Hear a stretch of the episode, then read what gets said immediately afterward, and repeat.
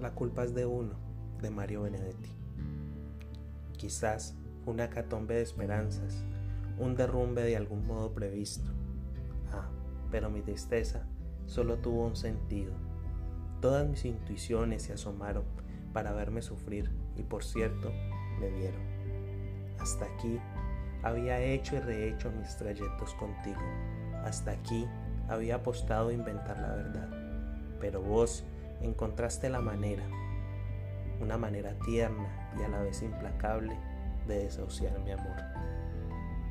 Con un solo pronóstico lo quitaste de los suburbios de tu vida posible, lo envolviste en nostalgias, lo cargaste por cuadras y cuadras, y despacito, y sin que el aire nocturno lo advirtiera, ahí nomás lo dejaste, a solas con su suerte, que no es mucha.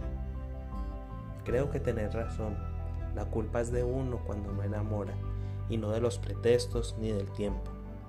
Hace mucho, muchísimo, que yo no me enfrentaba como anoche al espejo, y fue implacable como vos, mas no fue tierno. Ahora estoy solo, francamente solo. Siempre cuesta un poquito empezar a sentirse desgraciado.